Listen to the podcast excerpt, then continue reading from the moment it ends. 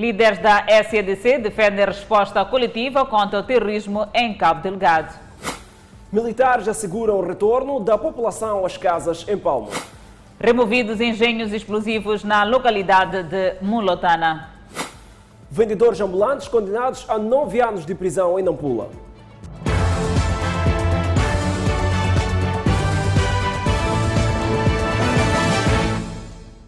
Boa noite, este é o Fala Moçambique. Conecte-se a nós através das redes sociais e também da Rádio Miramar em todo o território nacional. Líderes da SADEC reunidos em Maputo consideram que os ataques em Cabo Delgado são uma grande ameaça não só para Moçambique.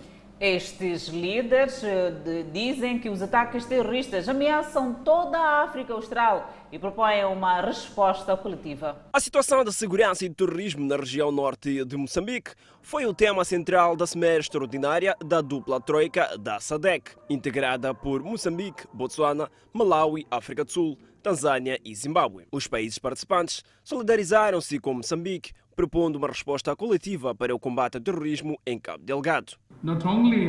O terrorismo em Cabo Delgado constitui uma grande ameaça à paz e segurança, não só para a nossa região, particularmente estes últimos ataques ocorridos em Palma. Não podemos permanecer indiferentes numa altura em que os nossos companheiros continuam a ser alvos destes ataques. Devemos garantir que os nossos interesses coletivos sejam salvaguardados e por isso propomos uma resposta coletiva em solidariedade para com o nosso país irmão. O chefe de Estado fez-se acompanhar por membros do governo e referiu que a Cimeira poderá permitir o delineamento de ações práticas para o combate ao terrorismo em Cabo Delgado. A presente Cimeira permitirá igualmente que ponderemos em conjunto ações práticas para reforçar o combate contra este flagelo, não permitindo que continue a desestabilizar Moçambique e que se expanda para toda a região do Sul. A desestabilização vai minar o alcance dos nossos objetivos de aprofundamento da integração regional e desenvolvimento, no quadro do Plano Estratégico de Desenvolvimento Regional e da Visão 2050 do SADC. Excelências, a nossa presidência decora sob o signo de desafios globais que têm impacto regional e local designadamente o flagelo do terrorismo e extremismo violento, mudanças climáticas e o impacto negativo da Covid-19. Permitam-me destacar o tema sobre o terrorismo e extremismo violento que assolam Moçambique. O terrorismo está a provocar mortes, deslocação de milhares de pessoas e destruição de infraestruturas econômicas e sociais. News reafirmou a pertinência da implementação das medidas acordadas durante a Cimeira Extraordinária da dupla Troika da SADEC. No próximo mês de maio, vai-se realizar a Cimeira Extraordinária, cuja agenda é sobre a integração socioeconômica da SADEC. Ainda sobre o terrorismo, a vila de Palma, em Cabo Delgado, está sob forte proteção das forças de defesa e segurança. Imagens captadas dessa região mostram um regresso tímido da população. Estas imagens mostram uma coluna de veículos militares em direção à vila de Palma, em Cabo Delgado. São militares das forças de defesa e segurança. Já na vila, os soldados patrulham área empunhando armas de grande calibre. Nesta imagem, vê-se um homem profissional residente de Palma carregando um colchão. Os sinais de destruição estão por todo lado. As forças de defesa e segurança que recuperaram vila dos terroristas ainda vasculham cada perímetro da região. Esta é uma das várias infraestruturas econômicas atacadas, tal como o Hotel Amarula, onde há sinais de arrombamento, gabinetes completamente revirados. Aos poucos, os residentes de Palma ensaiam um regresso em meio a várias incertezas. Nas matas chegam as imagens de locais onde foram enterrados os corpos e infraestruturas incendiadas. Não, não sobre a proveniência, as causas pelas quais luta, não conheço. Soldados fortemente armados. Esta imagem mostra uma coluna de viaturas e alguns sobreviventes dos ataques sentados do outro lado da estrada. O governo moçambicano já admite ajuda externa para acabar com o terrorismo em Cabo Delgado. Os recentes ataques a Palma terão forçado pouco mais de 11 mil pessoas a abandonarem a vila. Enquanto isso, Mariano Nhongo ameaça voltar a protagonizar ataques armados caso o governo não responda à carta da junta militar. Nhongo diz que aguarda pelo pronunciamento do governo. Foi por telefone que o líder da autoproclamada junta militar proferiu as ameaças registradas pelos órgãos de comunicação social na Beira.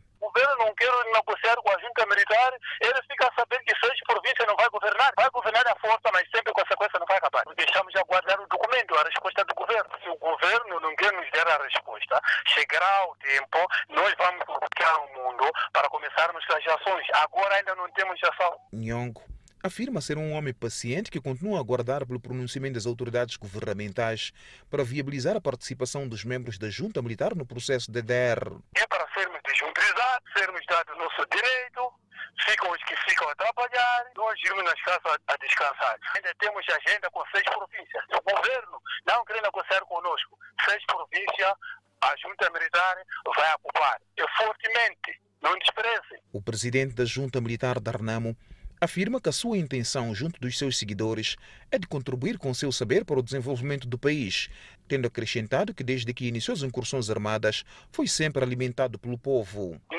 Vez que vocês ouviram que a junta militar invadiu banca, invadiu a loja, ou invadiu o carro, levou para ele comer. Nós estamos por isso. Nós queremos organizar Moçambique, não é para destruir Moçambique, não. O fome como não. Pedimos ao povo, aquele que tem nos dá, estamos viver assim mesmo. Sobre o ataque ocorrido nas imediações do Parque Nacional da Gorongosa semanas, Mariano Nhongo negou a autoria do mesmo, alegando que foi o povo a fazê-lo. De volta ao sul do país, as autoridades de defesa removeram na tarde desta quarta-feira os engenhos explosivos encontrados por moradores em Mulotá, no distrito de Boane. Alívio patente nos rostos e evidente nas emoções dos moradores de Mulotane, em Boane, depois da retirada de engenhos explosivos que permaneceram na área residencial cinco dias depois de serem descobertos. Graças a Deus que encontraram, tiraram, né?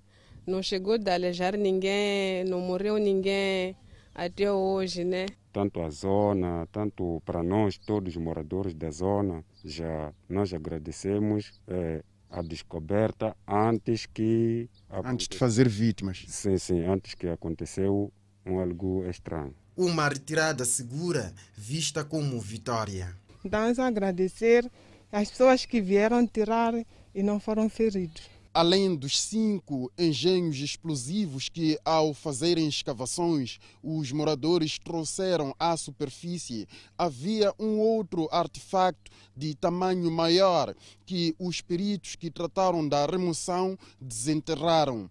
E o susto entre os moradores não foi para menos.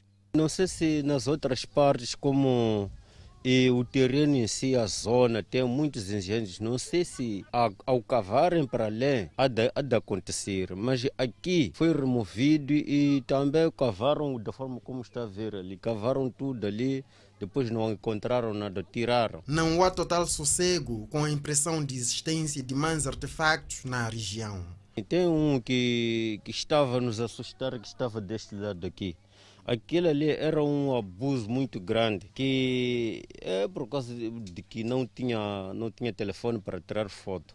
É, mas quem tirou foto viu-se de que é um abuso grande, não sei se era de, de que arma, não sabemos. Moradores dizem passar a ter cuidado ao fazerem escavações ou limpeza de terrenos. Quase um ano depois de vários interrogatórios, o Tribunal Judicial da cidade de Ampula proferiu a sentença do caso de rombo de 600 mil meticais protagonizado por um grupo de agentes econômicos. São nove anos de prisão para os três vendedores ambulantes e o pagamento do valor roubado na ordem de 600 mil meticais, seis meses de prisão para os dois agentes da PRM e um membro do policiamento comunitário, mas convertidos em multa de 80 mil meticais, incluindo custos judiciais, que os envolvidos neste caso que vem correndo junto do Tribunal Judicial da cidade de Nampula desde o ano passado, terão de ser responsabilizados. Os arguidos, depois de se apoderarem do valor, retiraram-se do local e foram se dividir na Rua da França, sendo que o arguido Brito recebeu 150 mil meticais Délcio Sufo, 160 mil meticais para cada um. Os arguidos Délcio Sufo e Brito, sendo pessoas que atuam constantemente no mundo do crime, fizeram amizades com os, os agentes da PRM, sendo da primeira esquadra David e Tonito e da terceira esquadra Landocha e Joanqui, este último membro de policiamento comunitário. informaram que cometeram crime e conseguiram subtrair dinheiro e, por efeito, os agentes da polícia tinham a sua parte, tendo entregue os dois primeiros, David e Tonito, 60 mil meticais, e os dois últimos, Nandocha, 10 mil, metic, 10 mil meticais para cada um. Mas no final, o advogado dos réus considerou injusta a sentença e fundamental. Exato. Infelizmente, nós uh, estamos deparados com essa situação. Uh, é triste quando nos deparamos na situação em que uh, os arguidos têm de tirar um valor para poder dar valor que este não sabe onde é que, onde é que, onde é que sai. Né? Então tem de tirar do seu próprio, sua própria economia para poder dar a alguém que de certo que eles não cometeram. A outra parte diz que estava confiante na decisão do tribunal. Só temos de agradecer ao tribunal pela posição que tomou, pelos fatos também apresentados, então não havia, não, não restavam dúvidas. De fato, a sentença foi justa.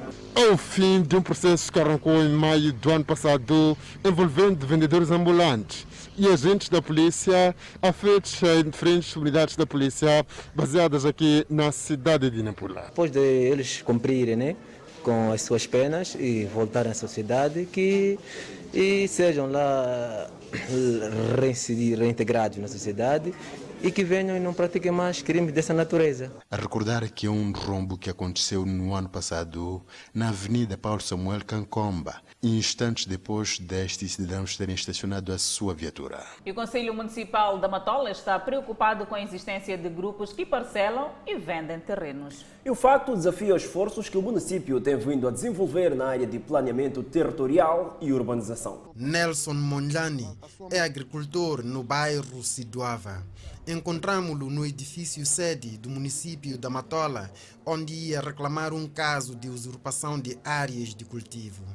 Entraram nas nossas terras, fizeram parcelamento, alegando de que depois de parcelar vão nos dar nos terrenos para a gente construir. Mas acontece que antes de acontecer que nos dar os nossos terrenos, ontem no feriado entrou uma máquina niveladora a derrubar as esculturas que estão lá nos nossos, nos nossos terrenos. É apenas um dos problemas de conflitos de terra, parcelamentos ilegais e outras anomalias que desafiam os esforços do município da Matola, onde os últimos tempos são caracterizados por novas formas de tramitação de doates, licenças de construção e títulos de propriedade. Temos, eh, eh, desde o princípio deste ano, uh, Estado a imprimir, a emprestar uma outra dinâmica um, a, a, a, naquilo que tange a desburocratização dos processos para a titularização da terra. Apesar de ser ilegal, a venda de terra é vista como normal, de tal forma que jovens como Horácio não veem outra forma de conseguir terreno senão via compra. Para tu conseguires comprar terreno, primeiro tem que, tem que ter um emprego. Então, nesse sentido, eu diria que não, não, não é fácil ter emprego. Daí que o custo de vida afasta para cada vez mais longe a possibilidade de os jovens realizarem um sonho de casa própria. Alguns não têm trabalho, ou se trabalham, recebem muito pouco. Então, para que, uh, adquirir um terreno tem sido assim complicado. Oportunismo ganha terreno desconhecidos parcelam espaços e vendem. As pessoas que metem-se nesse tipo de negócio têm estado a vender uh, uh, uh, os talhões ou as parcelas para mais de uma pessoa e que acabam burlando essas mesmas pessoas porque o município da Matola desaconselha a compra de terrenos, deixa de atender reclamações de munícipes vítimas de burlas perpetradas por grupos que parcelam ilegalmente e vendem os mesmos terrenos a vários indivíduos. Todo aquele, sem exceção, todo aquele que se envolver no processo de compra de terra o que nós estamos efetivamente a dizer é que este é um assunto que não deve ser canalizado ao Conselho Municipal, mas às entidades policiais. O município da Matola diz também ter reservado dias de semana em que o grosso do pessoal só atende munícipes com pendentes no pelouro de urbanização para garantir flexibilidade. Tem dias contados a venda ambulante nas proximidades da linha férrea do bairro Força Popular da Libertação de Moçambique. Entretanto, os vendedores pedem espaços com dimensões maiores nos mercados. Há pelo menos 24 anos a vender carvão no bairro Forças Populares de Libertação de Moçambique, ao lado da linha férrea. Dona Maria Isabel, de 61 anos, após a sensibilização do Conselho Municipal, afirma estar a perceber que devem sair daquele local devido aos inúmeros fatores. No entanto, pede por melhores condições. Não temos muito para dizer, só agradecer pelo que nos dizem. Só temos para dizer que o sítio que nos arranjaram é pequeno porque lá são 3 metros para nós ficarmos. Para nossos sacos, que são muitos, não vai chegar, é muito pequeno. O Conselho Municipal organizou espaço em três mercados, nomeadamente Mavalane, Ulene e Expresso. No entanto, os vendedores de carvão lenha estaca afirmam que o espaço é pequeno e é um espaço semelhante a este. Mulheres que carregam 150 sacos de carvão, pelo menos, afirmam que este espaço não chega nem para 20 sacos de carvão. Mais de 3 metros, Esses 3 metros que nos dão para a nossa carga não vai chegar. Levamos 150 sacos de carvão e 150 sacos naquele espaço não vai chegar. Por isso pedimos ao município para aumentar o espaço. Assim faz de conta que estamos a negar, não é que estamos a negar. Estamos a calcular o sítio e no mercado onde que nós foram nos pôr é pequeno. E ponto 3, lá tem aqueles que vendem badia, outras coisas de alimento. Agora, poeira de carvão com alimento não é se combina.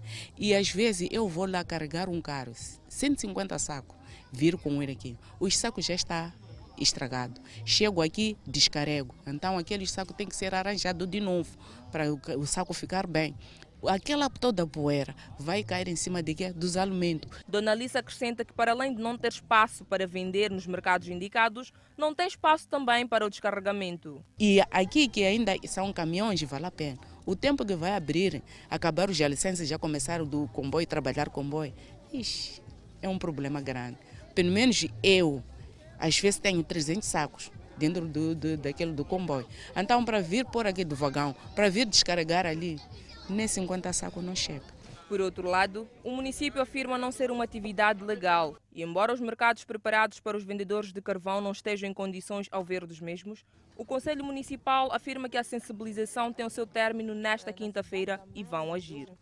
Eles colocam a, a, a, condição de ser indicados um lugar, um lugar espaçoso, porque eles vendem a grosso, e, mas pronto, eles vendem a grosso. Nós não temos isso aí como como sendo uma atividade normal, como sendo uma atividade por nós, é, portanto, autorizada.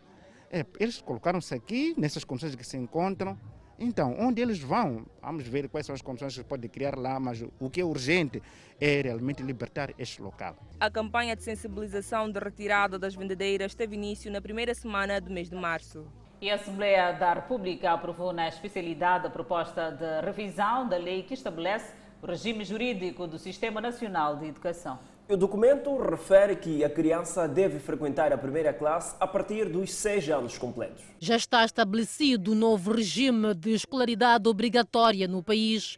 Com a aprovação em definitivo do número 2 do artigo 7, os novos ingressos da primeira classe deverão ter no mínimo seis anos completos. A criança deve frequentar obrigatoriamente a primeira classe no ano em que completa 6 anos de idade, até 30 de junho. Diz o documento que altera o anterior, que diz, e citamos: A criança deve ser obrigatoriamente matriculada na primeira classe até 30 de junho no ano em que completa seis anos de idade. Depois do intenso debate, a Lei do Sistema Nacional de Educação foi aprovada com 149 votos da Frelimo e do MDM e 44 contra da Arnamo. Arnamo votou contra e entende que o mesmo devia permitir matricular crianças até 6 anos de idade. De acordo com aquilo que foram as fundamentações colocadas pelo proponente, mais do que isto, notamos que essa discriminação com base à faixa etária vai criar alguma distorção. Portanto, teremos crianças com menos de 6 anos na escola. Portanto, era razoável,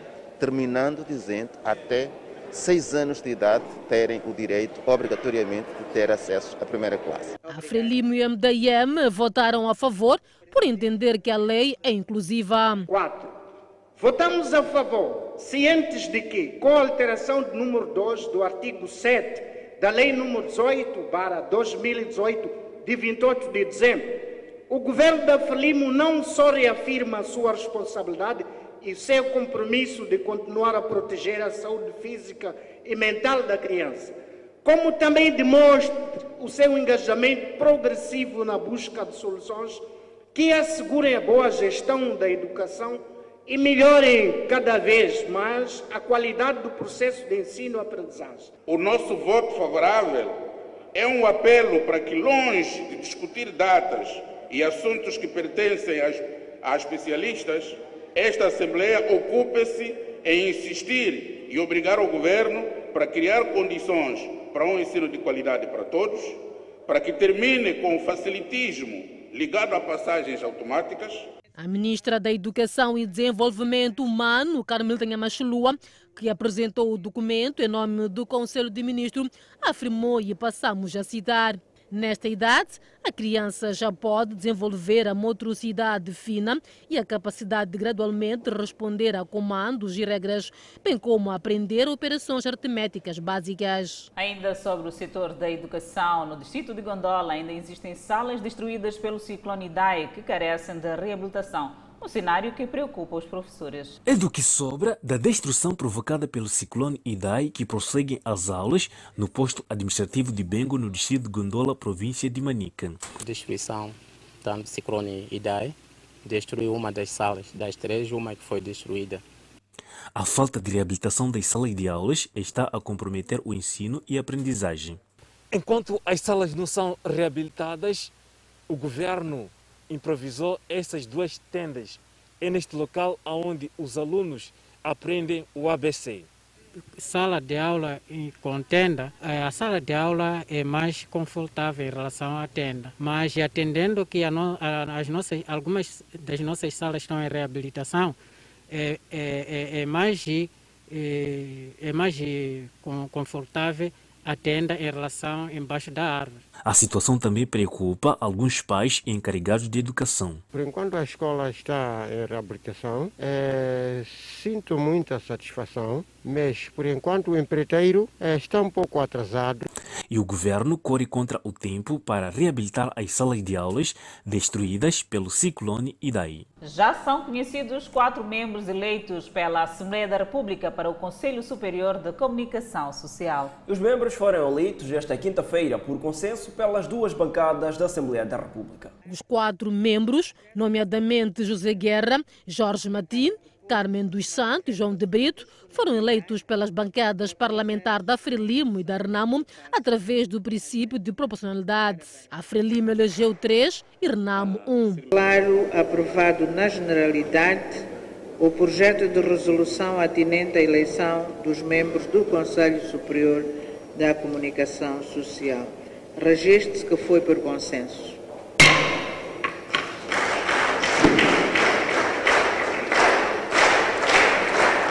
Alguns destes membros foram reconduzidos.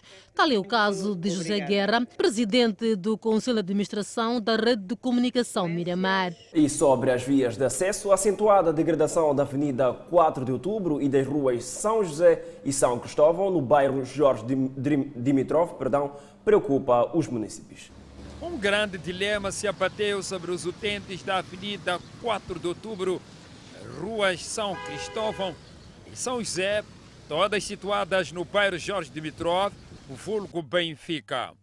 Os buracos. Como podes ver, madame, para as circunstâncias, vendo essas covas, é, pá, a via de acesso também está muito crítica. Na Avenida 4 de Outubro, via que liga os municípios de Maputo e Matola, os buracos profundos, cobertos por águas, têm traído os automobilistas, cujas viaturas têm batido contra os pedaços de asfalto melhor é este lado. Tribunal é pior. Na rua São Cristóvão há uma cratera que se criou. Andar por aqui requer cuidados acrescidos, mas não é o pior dos cenários, diz este automobilista. Pediria que arranjasse a via, porque quase todos que vêm deste lado usam a mesma via para chegarem aos seus destinos. Com buracos em todo lado, num troço de cerca de 100 metros, a rua São José consegue superar as outras duas vias em matérias de precariedade. Buracos e água de esgoto à mistura acabam com a paciência de qualquer um. É claro, tu quando entras num buraco, o coração, o coração dói, o coração dói. E não são só as viaturas que sofrem. É que os buracos encontram nas águas sujas um aliado que dificultam e de que forma a vida dos peões. É um problema sério. É um problema sério, tem que saltar de um lado para o outro, é para puxar as caixas para cima, senão vais sujar com esta matope aqui. Ei, ainda hoje, como esse dia não caiu chuva, por isso. Quando chove? Ei, ei, ei, aqui tem que andar só com galucha aqui. Se por um lado a degradação das vias gera problemas mecânicos das viaturas, as águas sujas são atentado à saúde pública. Por isso, os cidadãos apelam ao município para a rápida intervenção. As vias em causa são a única alternativa dos residentes da Zona Verde T3, entre outros, que pretendam, através do bairro Jorge Dimitrov, ter acesso à cidade de Maputo. E o Conselho Municipal prorrogou por mais 30 dias o pagamento do imposto autárquico de veículos. Entretanto, os municípios que não fizeram até o dia 31 de março podem ser multados. O Conselho Municipal da cidade de Maputo decidiu prorrogar a data limite do pagamento do imposto autárquico de veículos para o dia 30 de abril do corrente ano. Esta decisão surge na esperança de ajudar o munícipe e afirmam que 86% de munícipes já exerceram seu dever. Ela baseia-se essencialmente uh, uh, na percepção que o Conselho Municipal teve de que, apesar de o prazo ter terminado, ainda havia muita gente com interesse de cumprir com a sua obrigação. E estando nós em época de pandemia, as enchentes estavam a tornar-se um, um, um, problema. Apesar do prolongamento da data limite de pagamento do imposto autárquico de veículos, os municípios não estarão isentos às multas. A prorrogação do, do, do prazo não implica uh, que não seja multado na estrada. O município que não tenha manifesto na, na, na via pública, a polícia atua. É? O que nós, a nossa prorrogação é apenas para é, cobrar sem, sem a multa. Então, aquela fiscalização nas avenidas, na rua, faz com que os municípios continuem a vir para, para, para, para as nossas recebedorias para cumprir com as suas obrigações. Embora o prolongamento seja para minimizar enchentes, Denise afirma que ainda assim no último dia do mês haverá enchentes devido à falta de cultura de deixar o pagamento de impostos para o último dia. Mas mesmo assim nós esperamos que no dia 30 de abril teremos uma outra enchente, porque isto já é um hábito, a cultura do, do, do nosso povo, né, de deixar as coisas sempre para o fim. Né? Então, nós estamos a prever mais algumas enchentes no fim deste prazo. O Conselho Municipal espera neste mês por pelo menos 20 mil contribuintes, sendo que 86% já exerceram o dever. O Presidente da República advertiu às micro, pequenas e médias empresas para encontrar formas sustentáveis de dinamizar o negócio, permitindo competitividade ao nível da região. E Felipe News falava na abertura da primeira Conferência Nacional das Micro, Pequenas e Médias Empresas em Maputo. Numa reunião que contou com a participação de mais de 700 empresas via digital, o presidente da República, Felipe Jacinto News, reconheceu que o empresariado nacional passa por momentos críticos devido aos focos de ataques no centro e norte do país fora os efeitos da pandemia de Covid-19. Contudo, segundo News, o governo está a levar a cabo uma série de iniciativas com vista a dinamizar o setor. As oportunidades de processamento de arroz, milho, fruta e outros produtos agrícolas, a pesca ao longo da costa e o potencial turístico ao longo de todo o território nacional. O presidente da República disse que as micro, pequenas e médias empresas devem tomar partido das oportunidades criadas nos setores de agroindústria, turismo, pesca e aquacultura, com vista a dinamizar o setor rumo à industrialização que se pretende. Reconhecendo tratar-se de um setor que contribui em larga escala para a criação de postos de trabalho e no produto interno bruto, News chamou a atenção ao setor por forma a evitar estar sempre de mão estendida. Não podemos cair de uma forma sistemática na armadilha de dependência de apoios ou da reclamação de subsídios ou de sobretaxas protecionistas cuja a durabilidade é de curto prazo. Para o alcance dos objetivos almejados, isto é, a industrialização do país, o presidente da agremiação das micro, pequenas e médias empresas avançou com algumas propostas. As exportações de recursos naturais devem ser estruturadas de forma, de forma que entre 25% a 50% dos recursos naturais sejam processados a nível nacional. A dinamização do setor empresarial nas diversas vertentes passa pelo financiamento com juros aceitáveis. Defende Agostinho Fuma. Um dos bons projetos que nós temos é o sustento.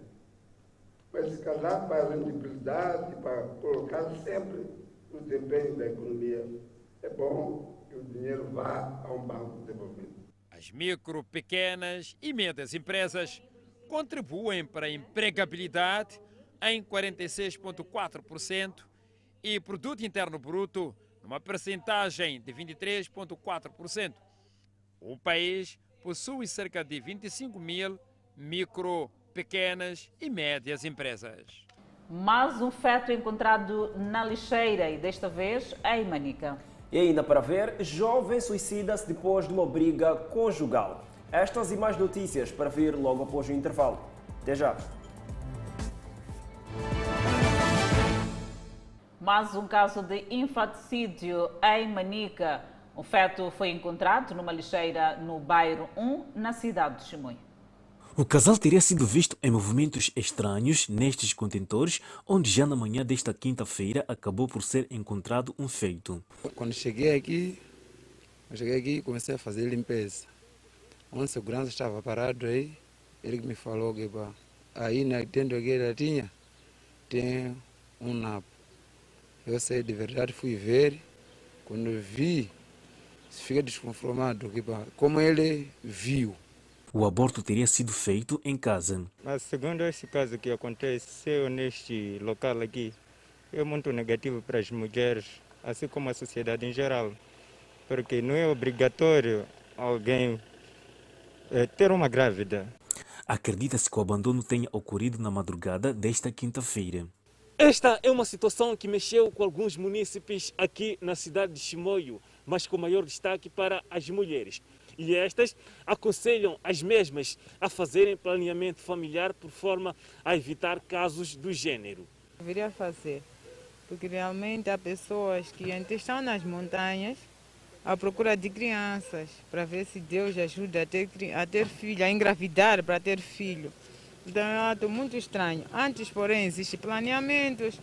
Se não deseja estar grávida, ir prevenir para não engravidar, para depois de deitar, e deitar num sítio público, hum? que existem homens que estão a estar a ver essas coisas. É um ato muito estranho e negativo que não deve acontecer mais. Um ato condenado também por Joaquina Inácio, que acorreu ao local. É, olho para essa pessoa como uma pessoa má, porque eu também me sinto mal de ver essa situação.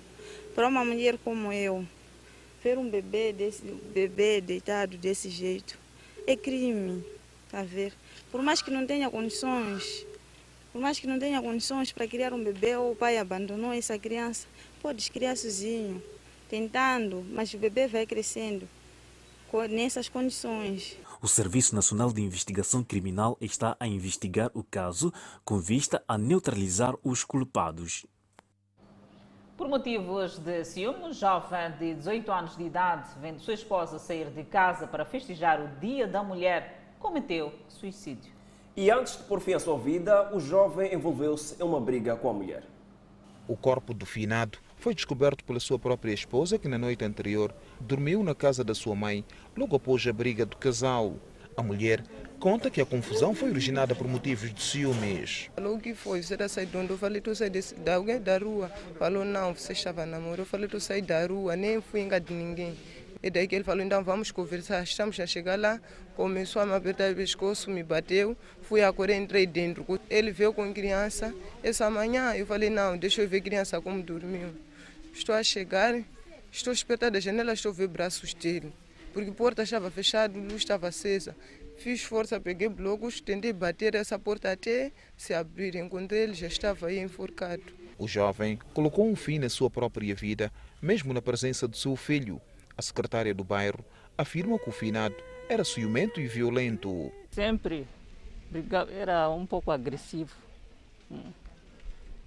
Às vezes brigavam, até mandava a, mãe, mandava a esposa para ir em casa dos pais. Todas as vezes que brigasse era sempre assim. Então, dessa vez, não sei o que, é que lhe levou mesmo. É, ela pensou que fosse normal, assim como sempre fazia. E não havia chegar até esse ponto. Os vizinhos não esperavam que a briga do casal tivesse um final trágico. É, de manhã, eles são nova vizinha, alugaram agora. Então, de manhã só ouvi arrombar a porta e eu lavar pratos. Já. Quando senti arrombar a porta, já aproximei. A mulher arrombou a porta, entrou logo, entrou no quarto. Apanhei ela em cima do marido. Eu disse, vizinho, o que é que se passa? Disse, ah, meu marido morreu. Morreu como ontem nós estivemos a conviver em casa de sogro. Disse, ah, me bateu muito. Então pegou criança, vê se fechar aqui. O casal morava nesta residência arrendada há duas semanas, pelo que o cometimento deste ato surpreendeu a comunidade. A reportagem de hoje da série O Gol mostra atos até o momento inexplicavelmente impunes realizado pelo grupo dissidente da Igreja Universal em Angola. A administração da igreja alega tratamento parcial e não transparente da conclusão do caso. Hoje mostraremos atos até o momento impunes realizados por este grupo. Atos de agressões, ameaças, falsificação de documentos, agressões a missionários e a tentativa de expulsão de pastores estrangeiros de Angola.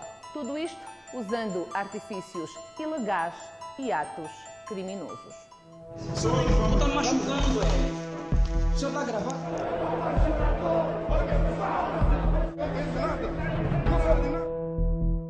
Em uma das queixas-crimes apresentadas, com data de 23 de junho de 2020, a mesma denuncia vários indivíduos como autores de atos criminosos, dentre eles João Francisco Cartão Capita, Tiago Paulo, Alector Eduino Paiva Monteiro, Jimmy Antônio Inácio, Adriano Francisco Félix, Valente Bezerra Luiz, entre outros.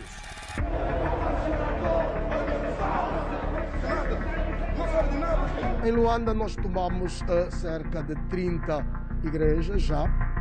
Os mencionados são acusados pela Igreja de cometerem os crimes de usurpação de imóveis, roubo, furto, abuso de confiança, denúncia caluniosa, associação de malfeitórios, ofensas corporais voluntárias simples, ameaças, difamação, injúrias e provocação pública ao crime. A referida queixa menciona mais duas outras, com datas de 27 de 1 de 2020 e 5 de 2 também em 2020, sem até ao momento qualquer andamento por parte dos órgãos de polícia e de justiça. Segundo o relato, são dezenas de queixas que nunca sequer tiveram andamento. Nós temos aproximadamente mais de 80 queixas-crimes contra os dissidentes. Aqui nós temos uh, somente algumas das queixas que os nossos advogados deram entrada no Ministério Público. Nós temos aqui outra, 27 de 1 de 2020, 24 de 6 de 2020. Olha, se eu ficar aqui lendo, nós vamos ficar aqui muito tempo, porque é muita, muita, muita denúncia, muita queixa. Ninguém vai me mexer. Ai, daquele que tentar me mexer. Estou te falando mesmo já. Quero mais pastores ali em Luanda para tomar essa igreja. Muitos são os atos até agora impunes. Vocês rasgaram minha calça, rapaz. Não tá machucando, é. Os representantes da igreja alegam não entender a motivação para a conivência e apatia diante de crimes expostos. E nenhuma delas teve qualquer tipo de encaminhamento. Esse é o nosso, o nosso espanto. Por que tanta demora e, e quais são as razões que eh, levam que eles até então não nos consultaram, não nos chamaram, ninguém foi constituído arguído, ninguém foi chamado para prestar qualquer declaração.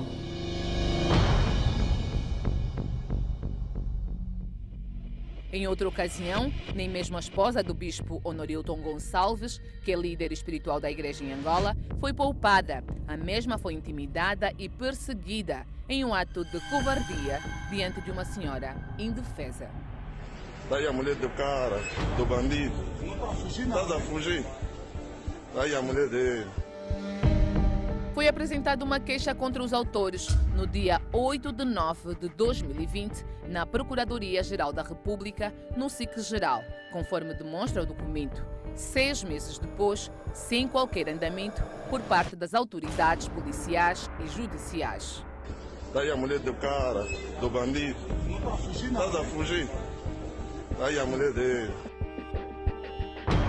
Um dos atos mais controversos, que gerou até mesmo uma declaração do Ministério da Justiça, foi o da ata falsa publicada em Diário da República. Na ocasião, foi declarado que seria aberta uma queixa pelo próprio Ministério da Justiça para apurar o referido ato.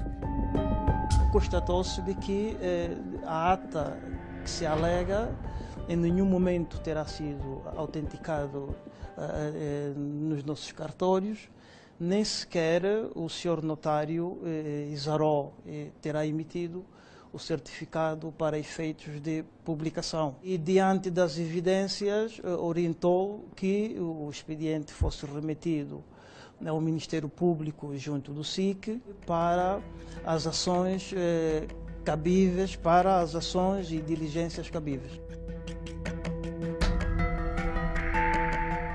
Até o momento, não houve andamento e os mesmos autores da publicação da ata falsa conseguiram, no dia 10 de março deste ano, realizar mais uma publicação em Diário da República, fruto de mais atos ilegais e, inexplicavelmente, impunes. Procuramos falar com o porta-voz da PGR para pedir esclarecimentos sobre o motivo de não serem dados andamentos às dezenas de queixas e ações promovidas pela Igreja.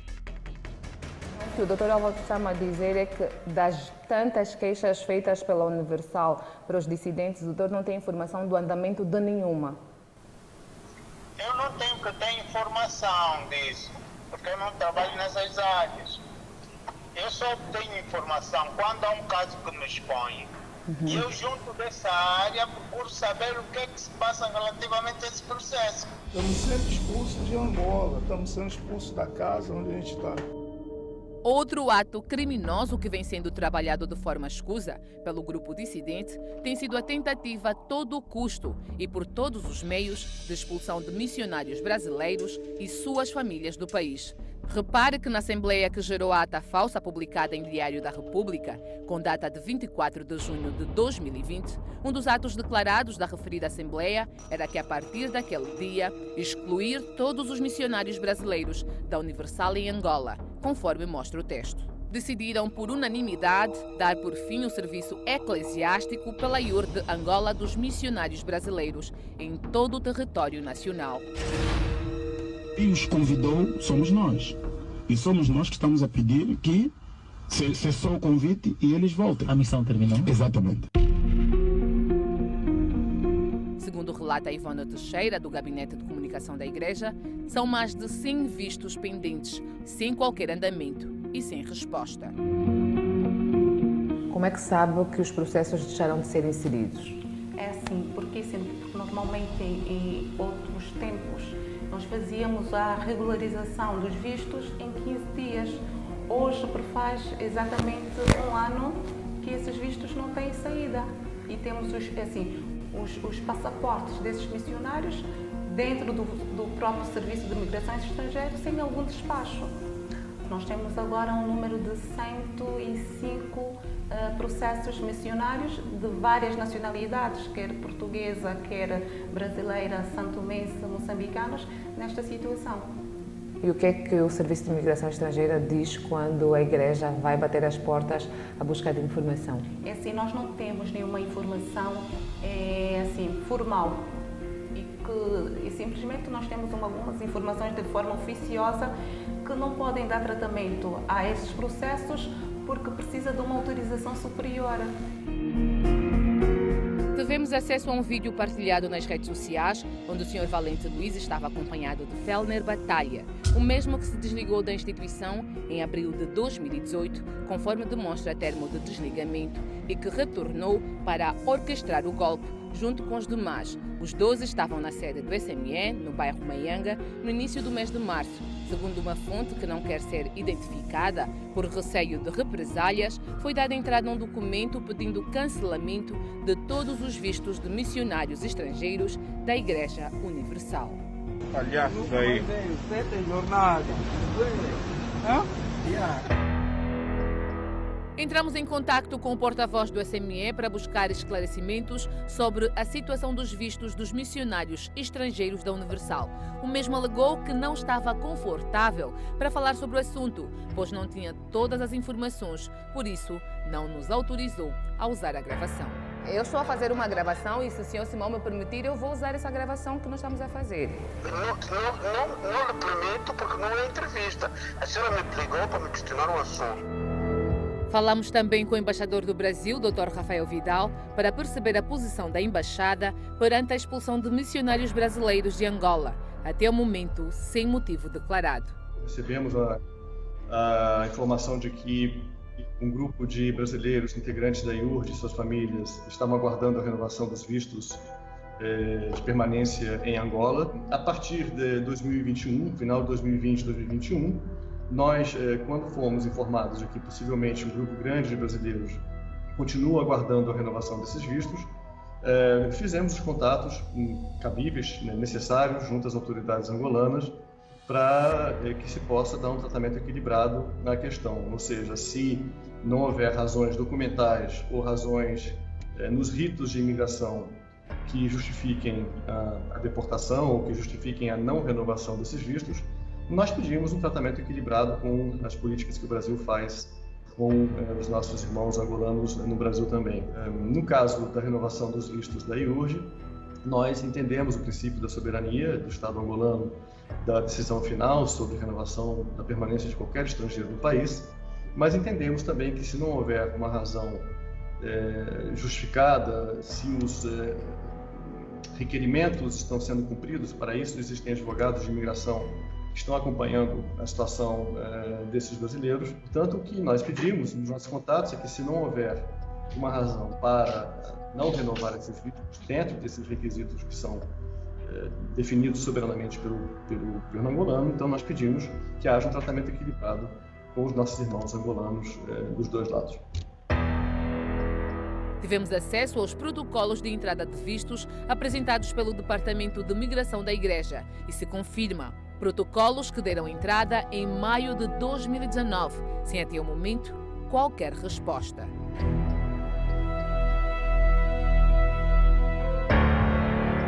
Nesta terça-feira, oficiais do Serviço de Migração Estrangeiro se dirigiram ao condomínio onde residem missionários brasileiros e começaram a notificar alguns pastores e suas famílias para que os mesmos se apresentem ao SME. Ao que tudo indica, o plano de deportação já iniciou. Existem muitas pontas soltas e situações sem explicação no caso que envolve a Universal em Angola. A quem interessa tudo isto? O que está por detrás da inércia e do apoio de alguns órgãos? Nos próximos capítulos mostraremos mais detalhes para que você tire as suas próprias conclusões. Senhor, está machucando, é. O senhor está gravando?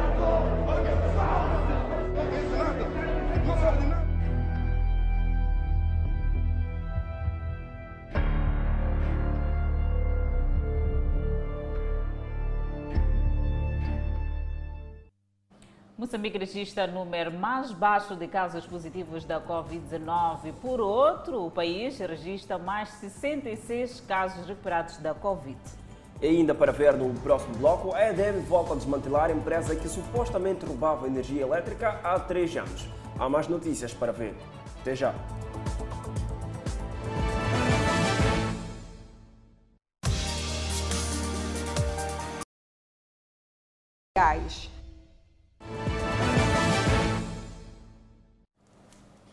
De volta para mais informações, e sim, na província de Nampula, a Eletricidade de Moçambique desmantelou uma empresa que supostamente roubava energia elétrica há três anos.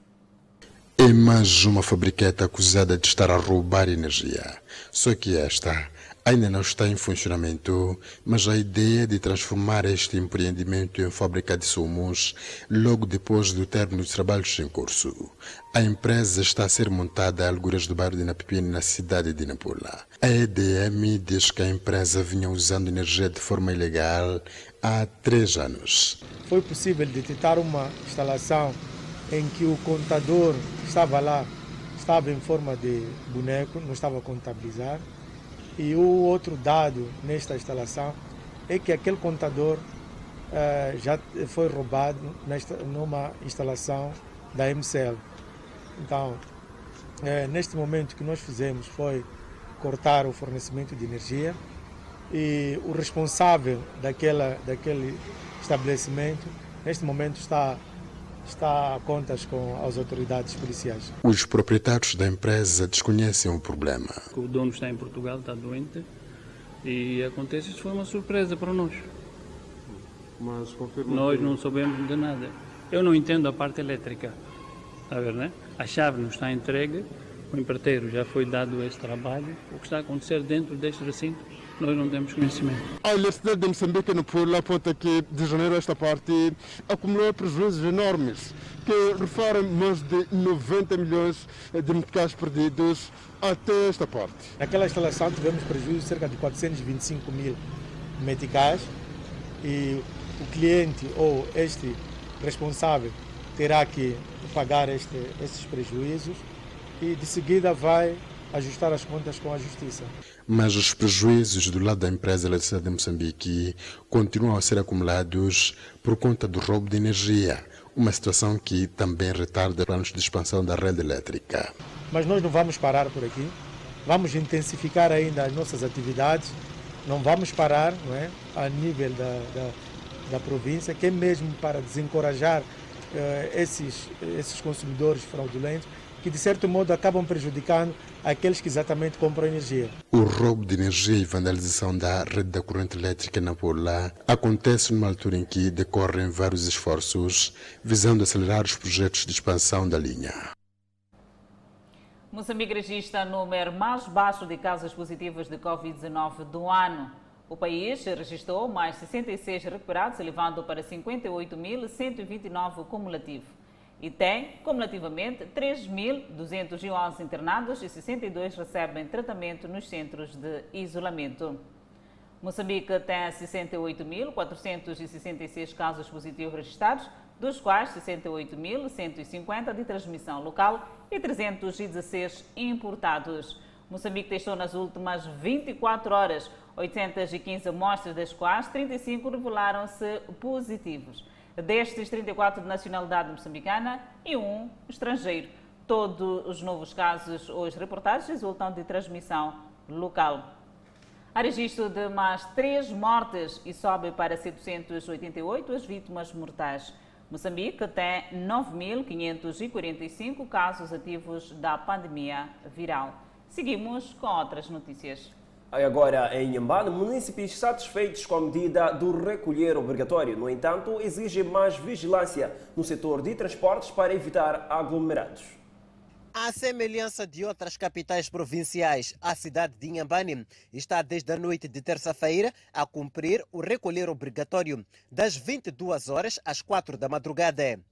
Os municípios da cidade de Inhambane saúdam a medida, porém, dizem que as autoridades não só devem focar-se no recolher obrigatório, mas também combater aglomerados que se verificam nos transportes de passageiros e em alguns mercados. É boa iniciativa, de facto, na medida em que a pandemia é que está a bater hoje em dia, então, quando é assim, é de louvar, de facto. Só que uma coisa que estou a achar um pouco assim estranho né? é nos chapas. Os chapas andam enchente que até ultrapassa aquela medida.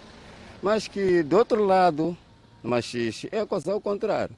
Nos assentos são três, três pessoas. Agora aqui ainda, ainda mesmo não se organizou essa situação. Mesmo antes do presidente falar que seria a nível nacional, né? as pessoas já recolhiam obrigatoriamente fechavam os mercados muito cedo, o que não se via há bastante tempo, né? Então, ele já havia esse sistema de recolha, não obrigatório, mas era muito cedo. E agora, já como o presidente acabou de anunciar que seria é, a nível nacional, então as pessoas geralmente estão a cumprir. Por natureza, a cidade de Inhambane é muito calma. Os municípios relatam que é muito difícil encontrar cidadãos a circular por aqui logo após o pôr do sol. Mas também há indicação de que em alguns bairros emergentes, tal é o caso de Aeroporto e há indivíduos que ainda teimam em comercializar bebidas alcoólicas até altas noites. As autoridades alertam esses indivíduos para que cumpram com a lei.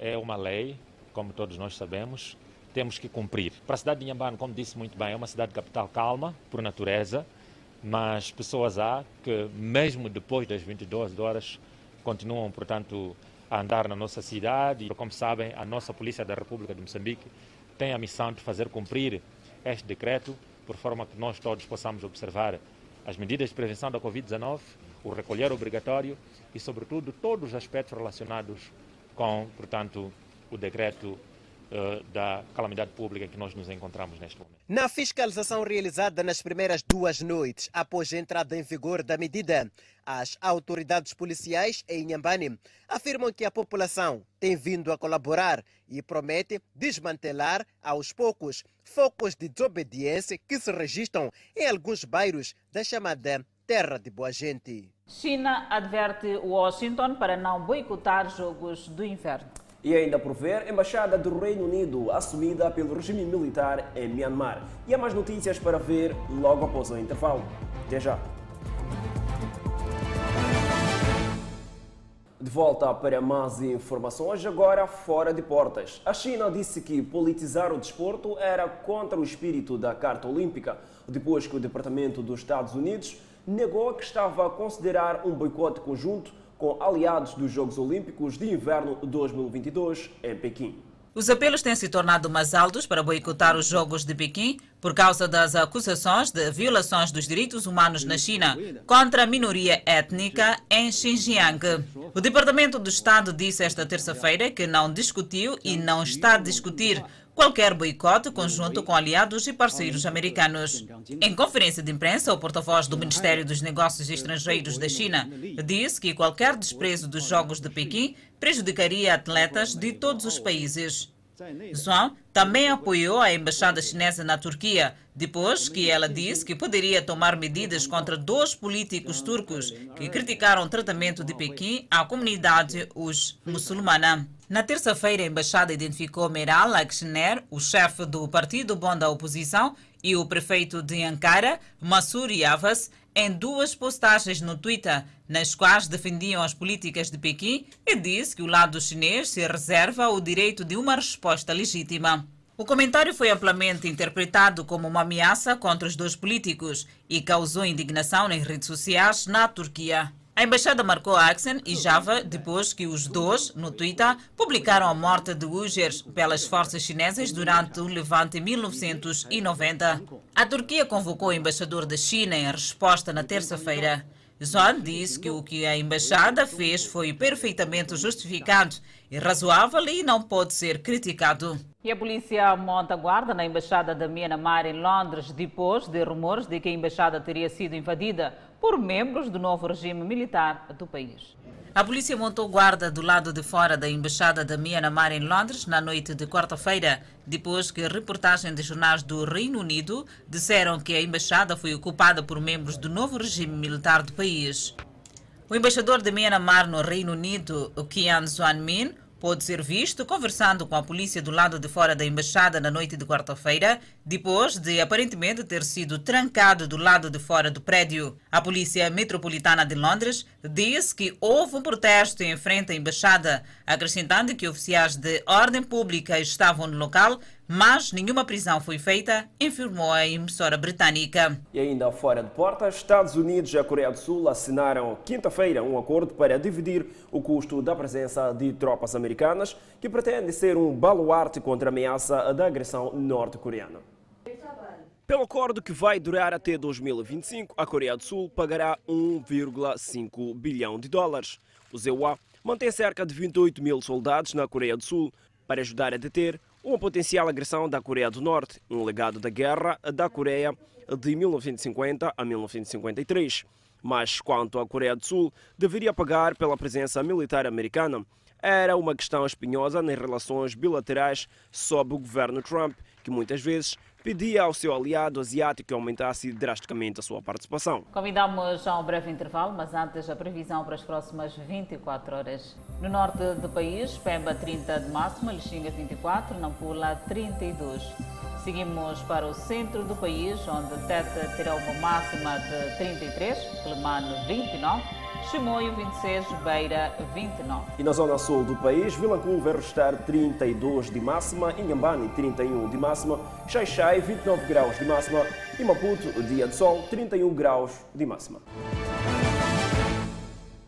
De volta ao Fala Moçambique, o Conselho Tático da cidade de Tete melhora a estrada que parte da cidadela académica à unidade Alberto Vaquina, no bairro Matundo. O cronômetro não para de contar. Na Avenida Lourdes Mutola, homens empenhados em ganhar tempo cortar a meta e entregar a estrada aos municípios de Climane. É uma extensão que já está em fase de acabamento de mais de 500 metros. No entanto, espera-se com a melhoria dessa estrada possa garantir aquilo que é a mobilidade de pessoas e bens que tem essa estrada para diversos pontos do interior dos bairros, assim como na cidade de Climane. Jalma da Silva, morador do bairro Samugue, diz que a estrada vai trazer grandes ganhos para a população, uma vez que em tempos chuvosos esta avenida era praticamente intransitável. Os moradores tinham dificuldade porque havia muita estagnação de água em toda a via.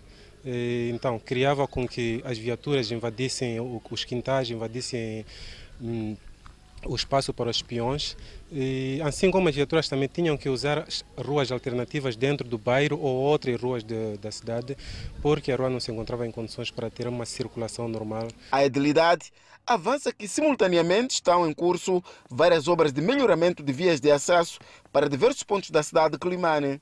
Mobilidade de pessoas é sempre a mesma, de bens e a garantir melhor segurança de circulação, não é? Dado pelo que uh, estamos a, ao lado uh, de, de, de, uma universidade, da UCM, não é? E enquanto termina aqui, o caminhão de Saibro já está do outro lado, ao descer para o bairro Janeiro, já estamos a alocar os solos, porque depois daqui, próxima semana, vamos entrar para lá para começar a, a nivelar a estrada, por forma que devemos correr. Agora, não porque as chuvas pararam na totalidade, mas estão-nos a permitir eh, quatro, cinco dias trabalhar, com uma pequena interrupção, porque estamos em abril, aliás, afinal de contas é uh, chuva miúda, né? Espera-se que terminada esta primeira fase, arranque a segunda, que faz o prolongamento da avenida até o bairro de Janeiro. E o Fala Moçambique fica por aqui num dia que líderes da AECDC reunidos em Maputo consideram que os ataques em Cabo Delgado são uma grande ameaça não só para Moçambique e estes líderes falam desses ataques que ameaçam toda a África Austral e propõem uma resposta coletiva. Há que destacar que os números da Covid-19 tendem a baixar. Hoje o país restou um baixo número. E a seguir há mais emoções na telenovela Gênesis. Por hoje é tudo e deixamos sempre ficar aquele abraço do tamanho da nossa amizade. Boa noite.